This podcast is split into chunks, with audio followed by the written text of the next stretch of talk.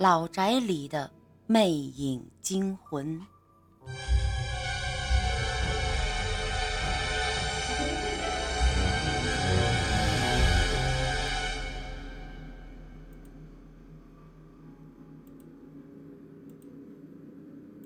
那天，我洗完澡回到卧室，看到达南正在玩电脑游戏。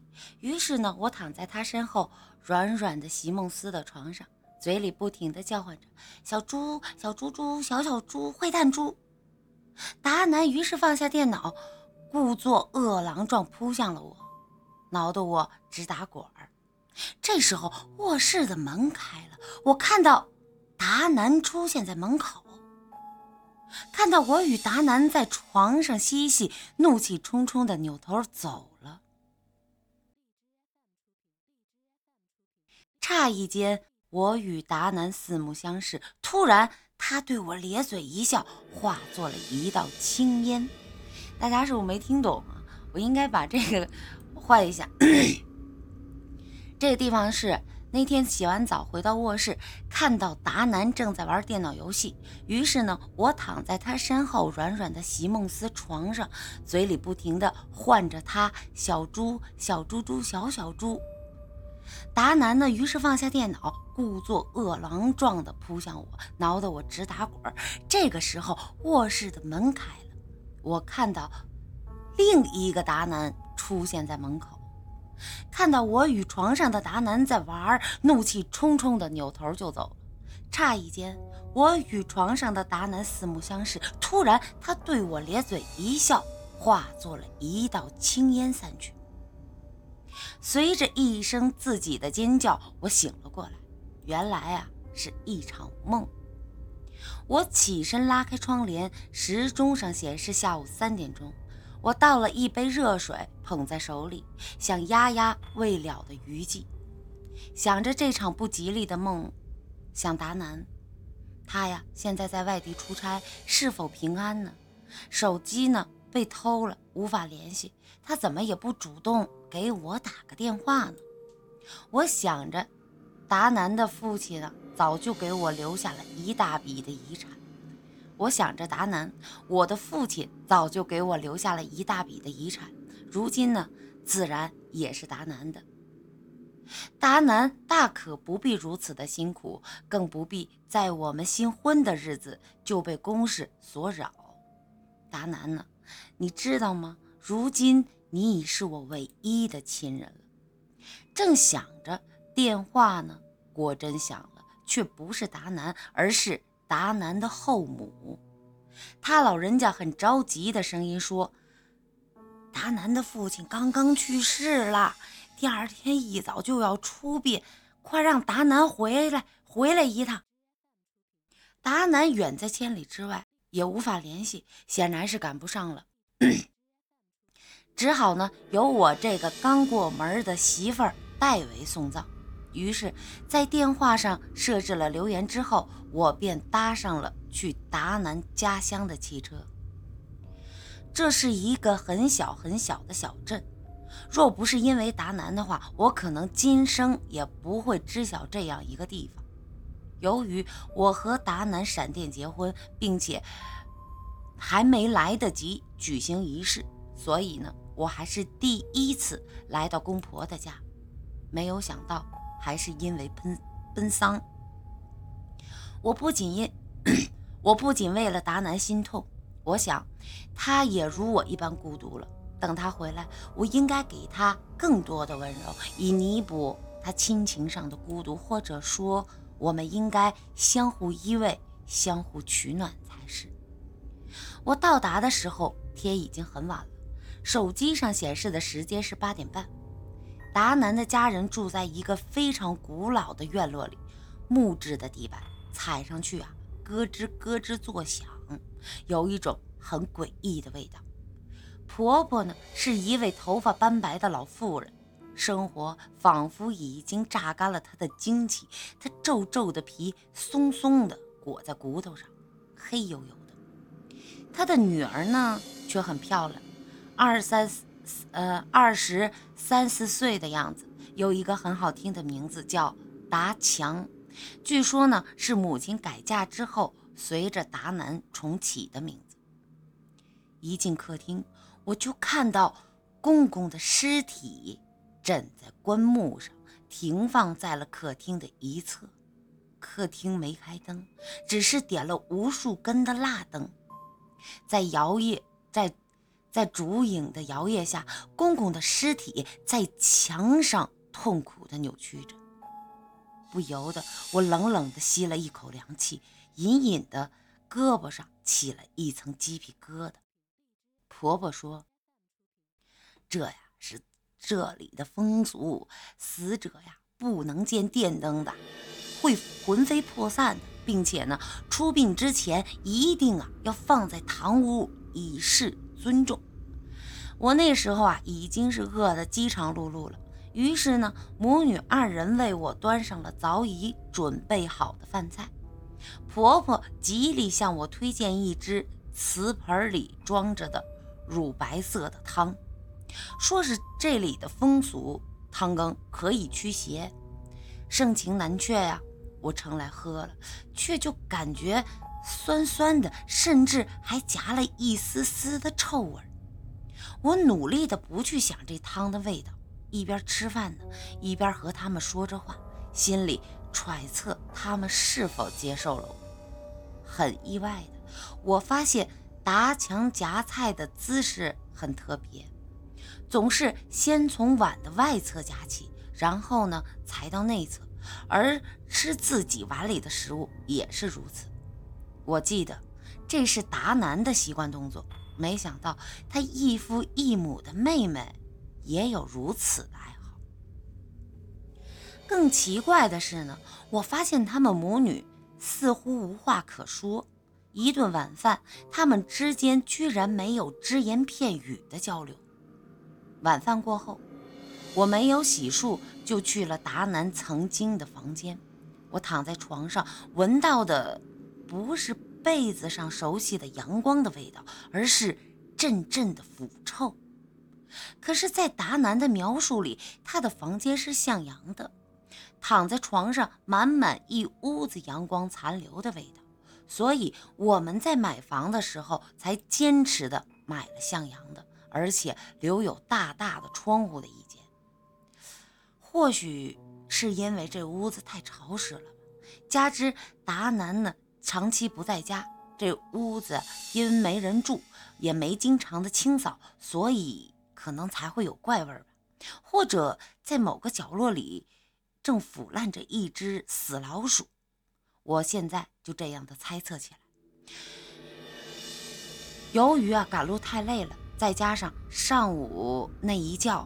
被噩梦所扰，睡眠质量并不怎么好，所以恍惚之间，我很快的就坠入了梦乡。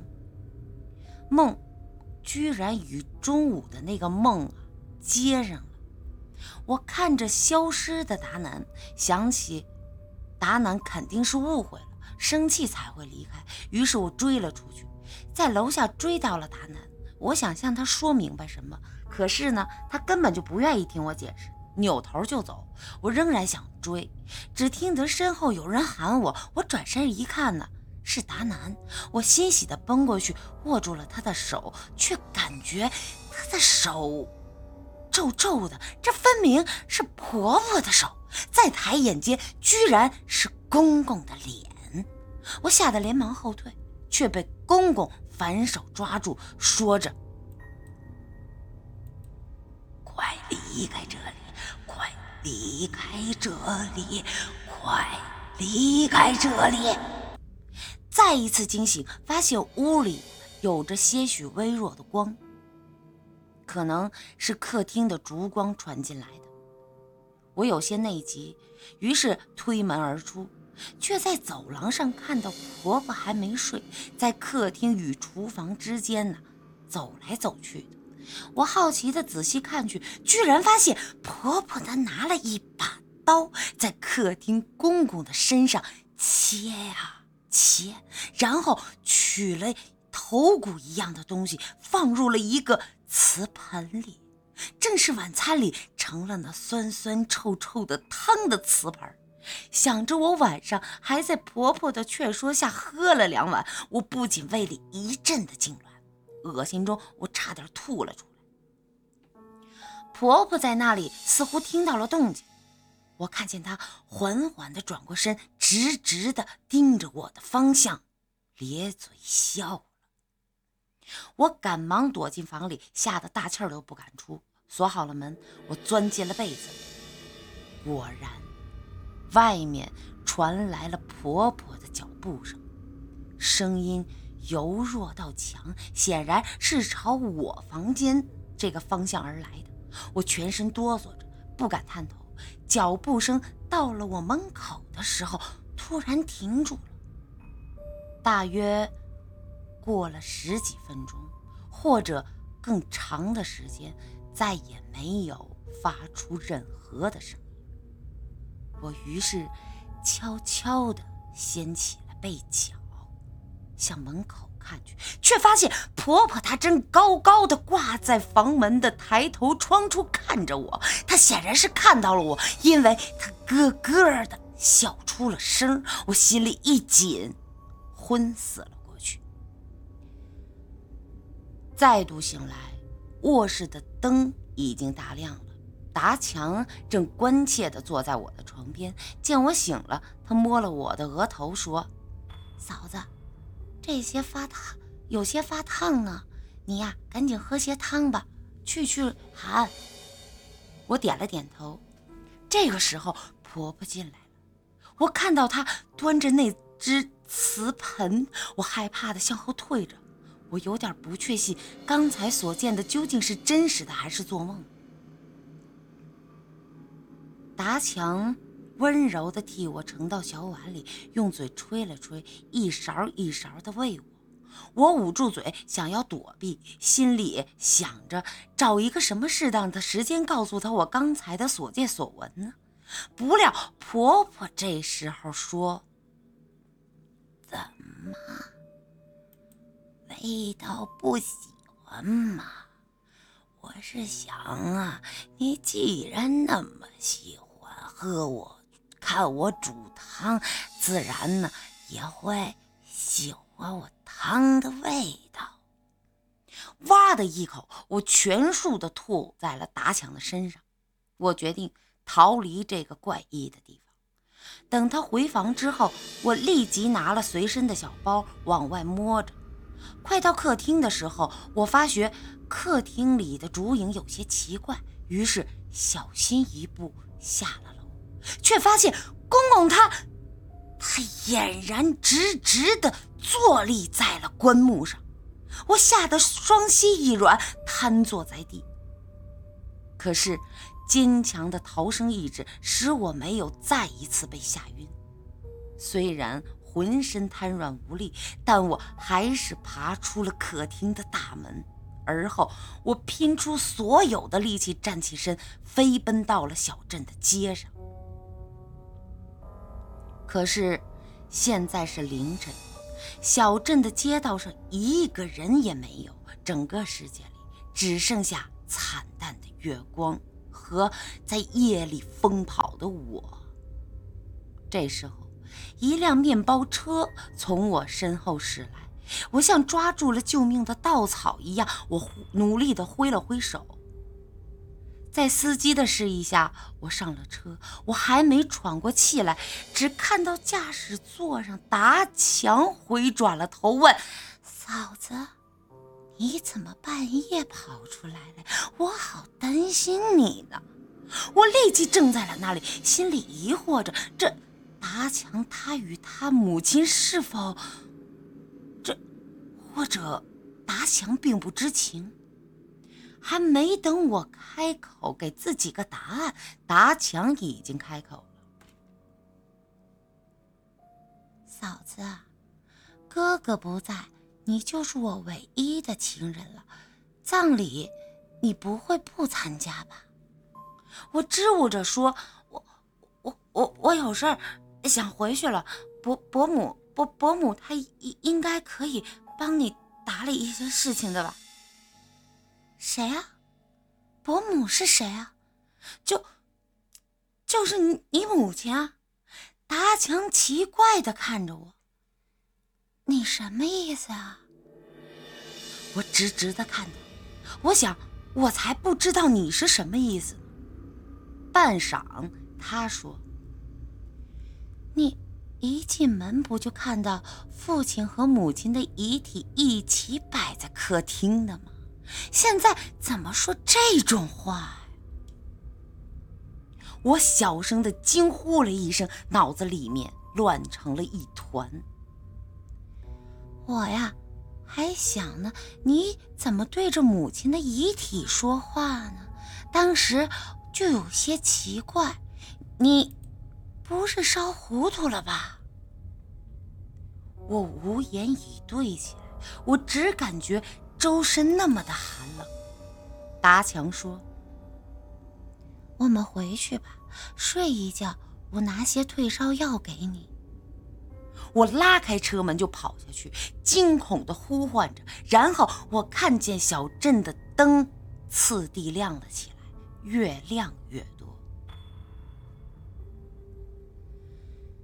在一个宁静的绿房子里，我向人们诉说着我的遭遇。我说：“真的，我是真的见了鬼了。我的婆婆是真的，那感觉就像是祥林嫂。”可是我看得出，没有人相信我，或者他们回答说：“真的吗？我帮你去抓鬼吧，我是终南山的神仙呀。”我的那些听众无一例外的穿着病服或者白大褂，他们把我送进了精神病院，大概有半年了吧。我一直想着，达南他不见了，我会不会担心呢？我不停地向大夫申请，我说我要打电话给我的丈夫，可是好不容易、好不容易争取来的机会啊，电话却总是无人应答。他们为我请来了心理专家。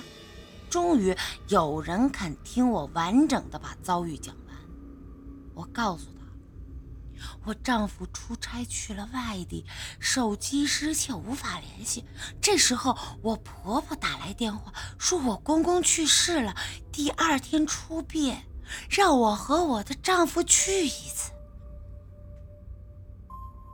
心理专家仔细的听完我的描述，然后安静的对我说。可以听我讲一讲事实的经过吗？事实？我疑惑了，于是安静的听。心理专家说：“你的丈夫出出差呀，没错；你的未来公公去世也没错。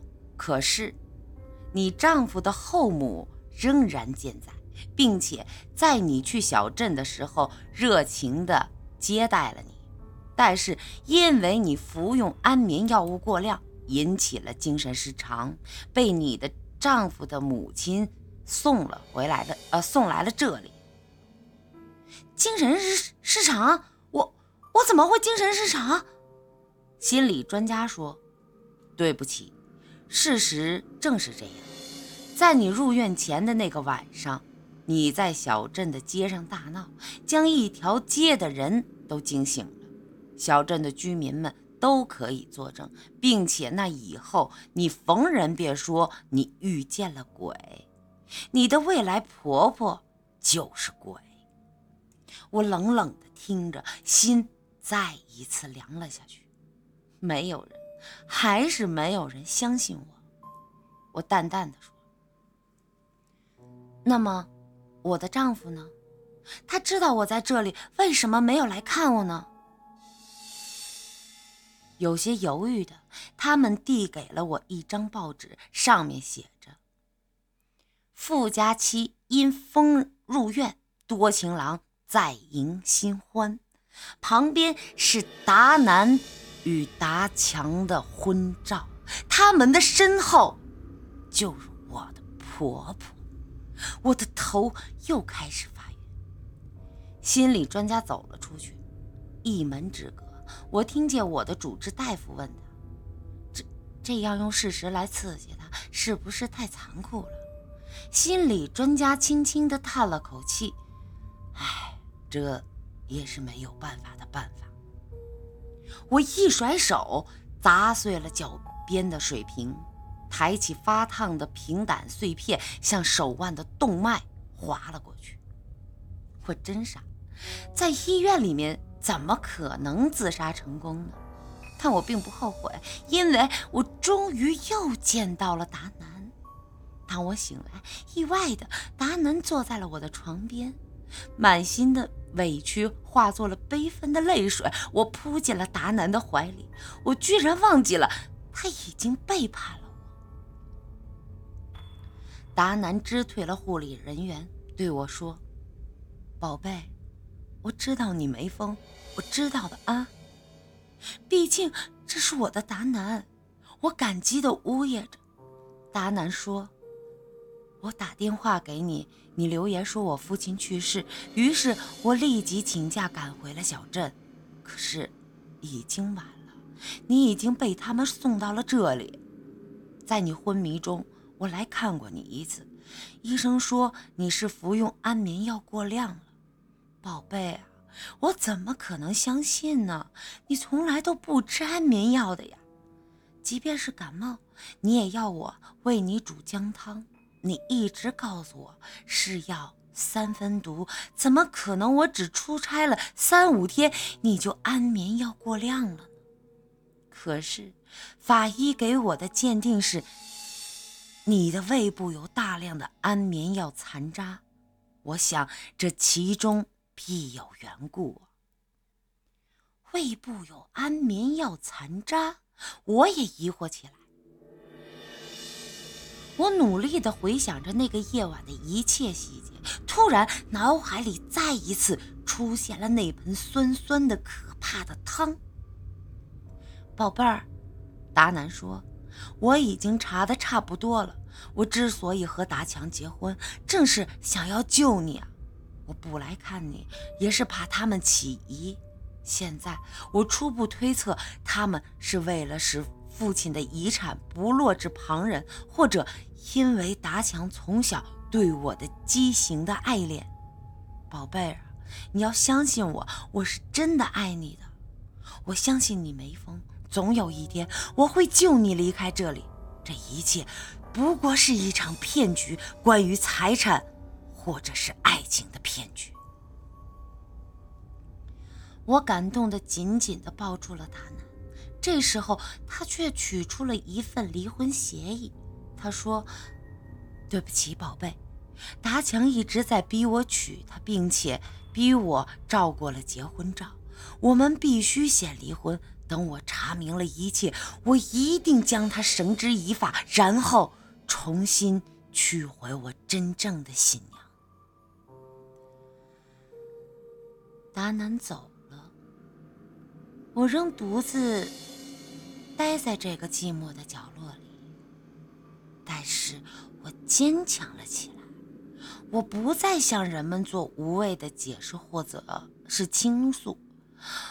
我让自己健康的存活着，因为我在等待，我等待达南将真相告白于天下，然后。来接我，成为陪伴他一生的人。一转眼，十年过去了，我仍然在等。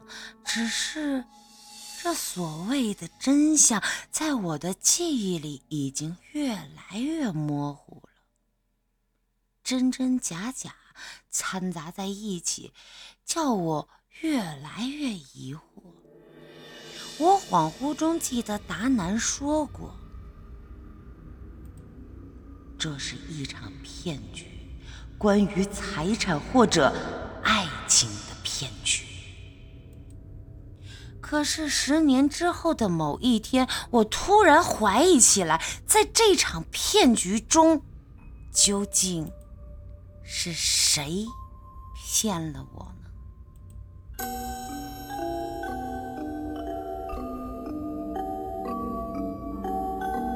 Hello，Hello，Hello，什么情况？